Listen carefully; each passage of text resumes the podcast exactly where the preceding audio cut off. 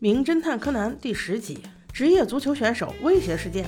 这一开篇真让人上头。工藤新一传说中的女友竟然敢找小兰 battle，来到事务所扬言要找到工藤新一，那小兰能放过你？走，我跟你去你家。找他说个清楚。原来这个女孩叫赤木亮子。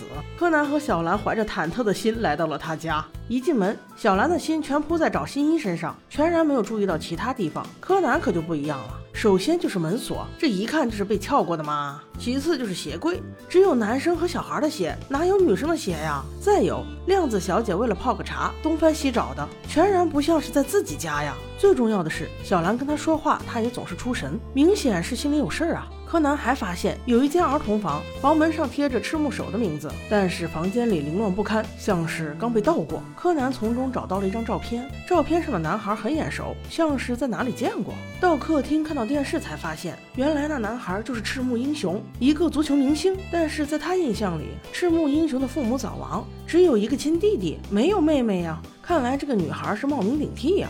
此时赤木英雄在电视里狂奔，一个不小心竟然丢了球，那动作简直就像是故意的。突然间他就想到，这不会是威胁事件吧？于是他躲起来，用博士给他的神器与赤木亮子小姐取得了联系。原来是有人绑架了赤木守，威胁赤木英雄要踢假球。亮子小姐害怕打草惊蛇，所以才用了假名字。此时小兰看着他俩打电话，气得五官都分不清了。突然间，他听到了新一的声音，就满屋子在找。但是这丝毫不影响小柯南办案。亮子小姐把威胁信传给新一，我怎么觉得这个求救有点儿戏？此时电视上又传来了欢呼声，赤木英雄竟然失误进球了。他的表情不忍直视啊，看起来就像死了亲娘一样。与此同时，家里收到了传真，看到了这个，亮子哭得泣不成声。柯南觉得时间紧迫，又去小手的房间查了一遍，从一台游戏机里查到了线索，原来是一个叫植树的人带走了小手。于是他又躲起来给亮子打电话，告诉亮子小手就在植树家里。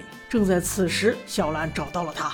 隔着门，新一都能感受到小兰的怒气，直接把小柯南眼睛都吓大了。他连忙在电话里对亮子说：“快让小兰接电话。”当小兰接电话的一瞬间，柯南就飞奔了出去。小兰知道自己被耍了，追过去时，只见柯南。那此时考验演技的时刻到了，新一哥哥去植树的家里救小手了。这里用原声。小兰闻言，拉着亮子就奔了出去。到了植树家以后，植树推脱不想开门，那这怎么可能挡得住暴怒的小兰？直接一脚把你门给毁了。最终，亮子找到了小手，并且打电话通知了英雄。英雄这下才能放得开。后半场异常英勇，顺利的拿下了比赛。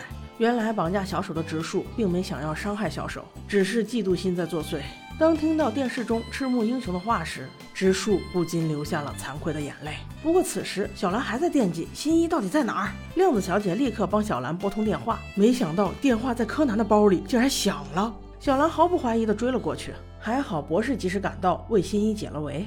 最后心疼小兰三分钟吧，我们下集见。